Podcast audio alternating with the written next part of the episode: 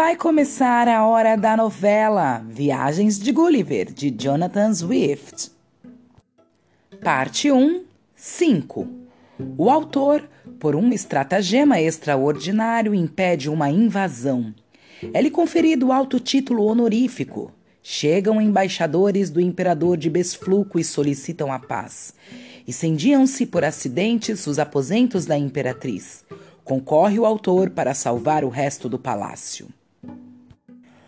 O Império de Besfluco é uma ilha situada a nordeste de Lilliput, de que a separa apenas um canal de 800 jardas de largura.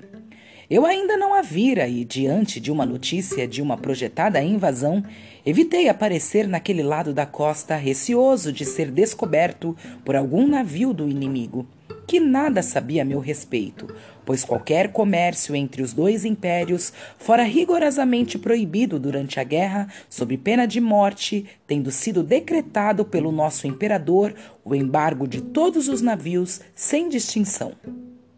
Comuniquei à Sua Majestade um projeto que eu concebera de apoderar-me da frota inimiga que, segundo nos haviam asseverado os batedores, se achava surta no porto pronta a fazer a vela ao primeiro vento favorável.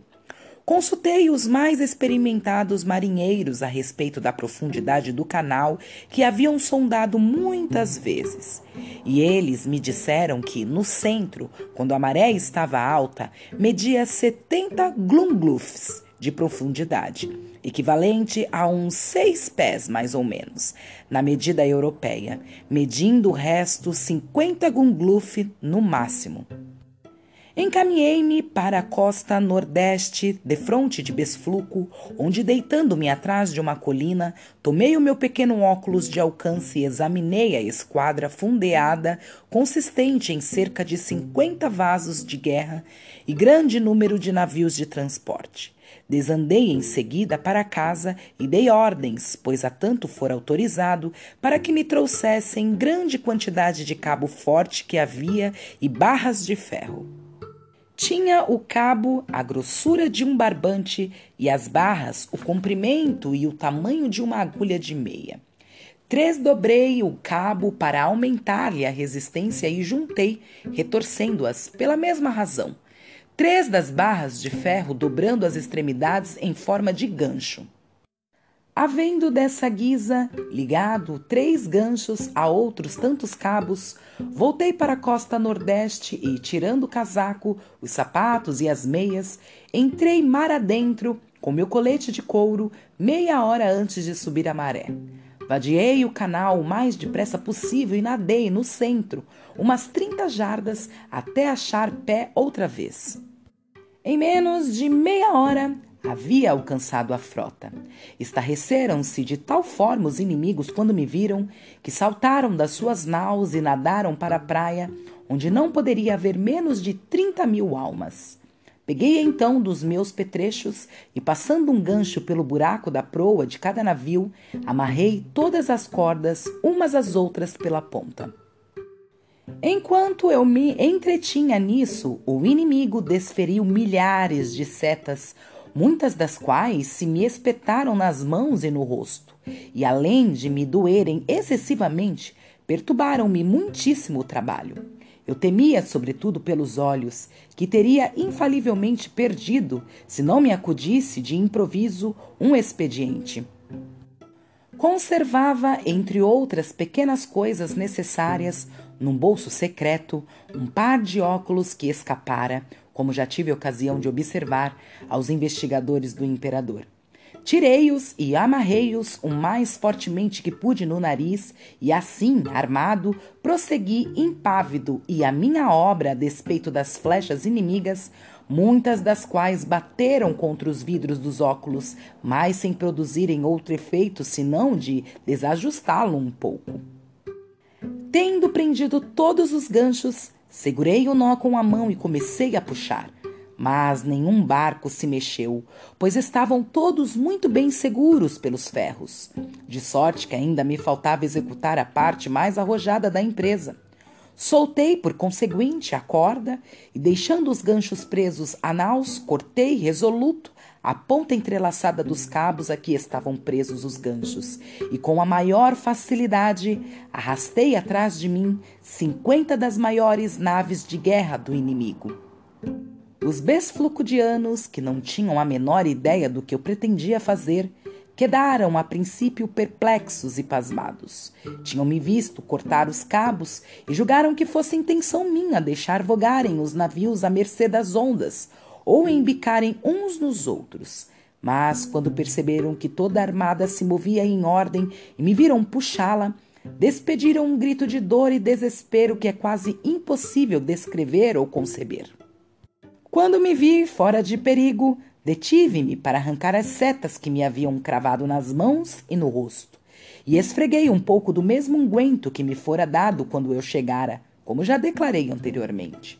Retirei os óculos e, depois de esperar por cerca de uma hora que a maré baixasse, atravessei a val o centro do canal com a minha carga e cheguei a bom recado ao Porto Real de Lilliput. O imperador e toda a sua corte encontravam-se na praia aguardando o desfecho da grande aventura. Viram aproximarem-se os navios formando extensa meia-lua, mas não puderam divisar-me, pois eu tinha o corpo mergulhado na água até o nível do peito. Quando cheguei ao centro do canal, continuavam aflitos, pois a água me alcançava o pescoço. Concluiu o imperador que eu me afogara e que a esquadra inimiga hostil se avizinhava. Logo, porém, se tranquilizou, pois, como o canal se tornava mais raso a cada passo que eu dava, não tardei a chegar a uma distância que lhe permitia ouvir-me, e levantando a ponta do cabo que prendia a frota, gritei em voz alta: Viva o poderoso imperador de Lilliput! O grande príncipe recebeu-me quando cheguei com todos os ecômios possíveis e fez-me ali mesmo Nardak, mais alto título honorífico entre eles. Desejava Sua Majestade que eu aproveitasse outro ensejo para trazer aos seus portos as restantes embarcações inimigas. E tão incomensurável é a ambição dos príncipes que parecia pensar nada menos que em reduzir à província todo o império de Besfluco e governá-lo por intermédio de um vice-rei, em destruir os exilados pontagrossenses e obrigar essa gente a quebrar os seus ovos pela ponta mais fina com que se tornaria o único monarca do universo. Busquei, todavia, dissuadi-lo desse propósito com muitos argumentos fundados nos ditames da política e da justiça. Protestei francamente que nunca serviria de instrumento para arrastar à escravidão um povo corajoso e livre. E quando o assunto foi discutido em conselho, a parte mais prudente do ministério abundou no meu parecer. Essa minha franca e ousada declaração Contrariou por tanta maneira os planos e a política de Sua Majestade Imperial que ele nunca pôde perdoar-me. Referiu-se a ela de forma, sobretudo, artificiosa em conselho, onde me disseram que alguns dos seus membros mais discretos, pelo menos pareciam, em vista do seu silêncio, concordar com a minha opinião. Mas outros meus inimigos não puderam conter certas expressões que me chegaram indiretamente aos ouvidos, e a partir desse momento principiou uma intriga entre Sua Majestade e um grupo de ministros meus desafeiçoados, que estourou menos de dois meses depois e que tudo indicava redundaria na minha completa perdição. De tão pouco peso são os maiores serviços prestados aos príncipes, quanto postos em balança com uma recusa em satisfazer-lhes as paixões. Umas três semanas depois dessa façanha, chegou de Besfluco solene embaixador, com humildes ofertas de paz que logo se consertou em condições vantajosíssimas para o nosso imperador, com cuja relação não importunarei o leitor. Havia seis embaixadores, com uma comitiva de quinhentas pessoas, mais ou menos, e a sua entrada foi de grande magnificência, como convinha à grandeza de seu amo e à importância do negócio. Concluído o tratado, no qual pude prestar-lhes vários bons ofícios à conta do crédito de que gozava, ou pelo menos parecia gozar na corte, os embaixadores, secretamente informados de quanto eu fizera por eles, foram visitar-me. Começaram com muitos cumprimentos ao meu valor e generosidade, convidaram-me a visitar-lhes o reino em nome do imperador seu amo e pediram-me que lhes fizesse algumas demonstrações de minha força prodigiosa, de que tinham ouvido tantas maravilhas, no que prontamente lhes comprazi, embora não queira molestar o leitor com pormenores. Depois de haver durante algum tempo entretido Suas Excelências para sua satisfação e surpresas infinitas, pedi-lhes que me fizesse a honra de apresentar os meus humílimos respeito ao imperador seu amo, a fama de cujas virtudes tão justamente enchera de admiração o mundo inteiro e cuja real pessoa eu decidira visitar antes de regressar à minha terra natal. Conseguintemente, na próxima vez que me foi dada a honra de ver o imperador, Solicitei-lhe uma permissão geral para visitar o monarca besflucudiano, que ele houve por bem conceder-me, segundo notei, de maneira muito fria. Mas só me foi possível compreender a razão disso depois que certa pessoa veio contar-me em segredo que Fimample e Bogolan haviam representado meu trato com esses embaixadores como prova de desafeição, do que tenho a certeza de que tinha o coração inteiramente livre. E foi essa a primeira vez em que principiei a formar ideia, posto que imperfeita, do que são cortes e ministros. Cumpre observar que esses embaixadores falaram comigo por intermédio de um intérprete, visto que os idiomas de ambos os impérios diferem tanto um do outro como os de dois países qualquer da Europa, e cada nação se jacta da antiguidade, da beleza e do vigor da própria língua, com manifesto desprezo da do vizinho. Valendo-se, todavia, o nosso imperador da vantagem que obtivera ao apressar-lhe a frota, obrigou-os a apresentarem as suas credenciais e a fazerem os seus discursos no idioma liliputiano. E deve confessar-se que, em virtude das amplas relações financeiras e comerciais que existem entre os dois reinos, em resultado da contínua e mútua acolhida de exilados entre eles, e por efeito do hábito em cada império de se mandarem para o outro os jovens nobres e fidalgos mais ricos, a fim de se aprimorarem no conhecimento do mundo e na compreensão dos homens e costumes, há poucas pessoas de distinção, mercadores, marinheiros ou habitantes das zonas marítimas que não saibam manter uma conversação nas duas línguas. Como verifiquei algumas semanas depois, quando fui apresentar os meus respeitos ao imperador de Besfluco, o que, no meio dos grandes infortúnios causados pela maldade dos meus inimigos, foi para mim felicíssima aventura, como referirei no lugar apropriado. Há de lembrar-se o leitor de que, ao assinar os artigos que me valeram o recobro da minha liberdade, alguns haviam me degradado por demasiado serviço e só mesmo a necessidade extrema poderia ter me obrigado a sujeitar-me a eles. Mas, sendo agora um Nardak, da mais alta classe do império, eram tais ofícios reputados inferiores à minha dignidade. E o imperador, para fazer-lhe justiça, nunca me falou neles. Não se passou, contudo, muito tempo sem que eu pudesse prestar à Sua Majestade um serviço, como então supus, dos mais relevantes.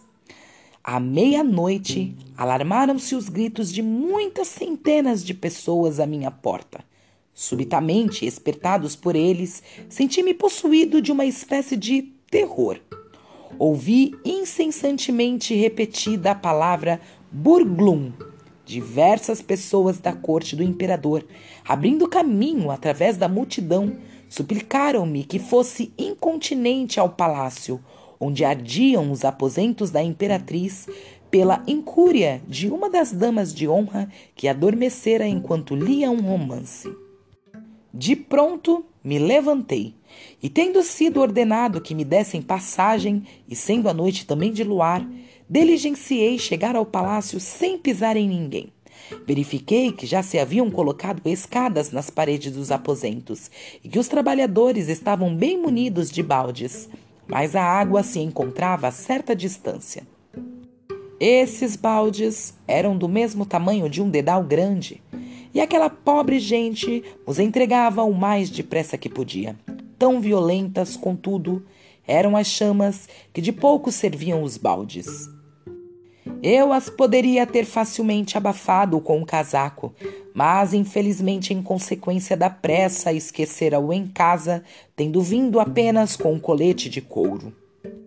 O caso parecia inteiramente desesperado e deplorável, e o magnífico palácio ter-se-ia queimado completa e infalivelmente se, com uma presença de espírito que não me é habitual, eu não tivesse de súbito pensado num expediente. Na noite anterior eu bebera, a mais não poder, um vinho deliciosíssimo chamado Glimigrim. Os besflucudianos chamam-lhe Flunec, mas o nosso é considerado de melhor qualidade, extremamente diurético. Por felicíssimo acaso, eu não me aliviara de nenhuma quantidade dele. O calor que me abrasava por me haver acercado muito das chamas, forcejando por apagá-las, fez que o vinho operasse pela urina, que verti em tamanha quantidade e apliquei tão oportunamente sobre os lugares apropriados que em três minutos se extinguiu o fogo, preservando-se da destruição o resto do nobre edifício, cuja edificação levara tanto tempo. Já amanhecia e eu regressei à casa sem esperar a ocasião para felicitar o imperador, porque, se bem eu lhe tivesse prestado relevantíssimo serviço, ignorava se Sua Majestade não levaria a mal o modo por que eu o executara. Pois, consoante as leis fundamentais do reino, é crime punível com a morte qualquer pessoa, seja qual for a sua hierarquia, urinar no recinto do palácio. Confortou-me um pouco, entretanto, uma mensagem de Sua Majestade, em que ele mandava dizer-me que daria ordens ao grande juiz para que decretasse formalmente o meu perdão, o qual, todavia, não consegui obter. E afiançaram-me em segredo que a imperatriz, concebendo horror ao que eu fizera, passara a habitar a ala mais distante da corte e decidira nunca mais fossem aqueles edifícios restaurados para o seu uso, e que, em presença dos seus principais confidentes, não pudera menos de jurar vingança.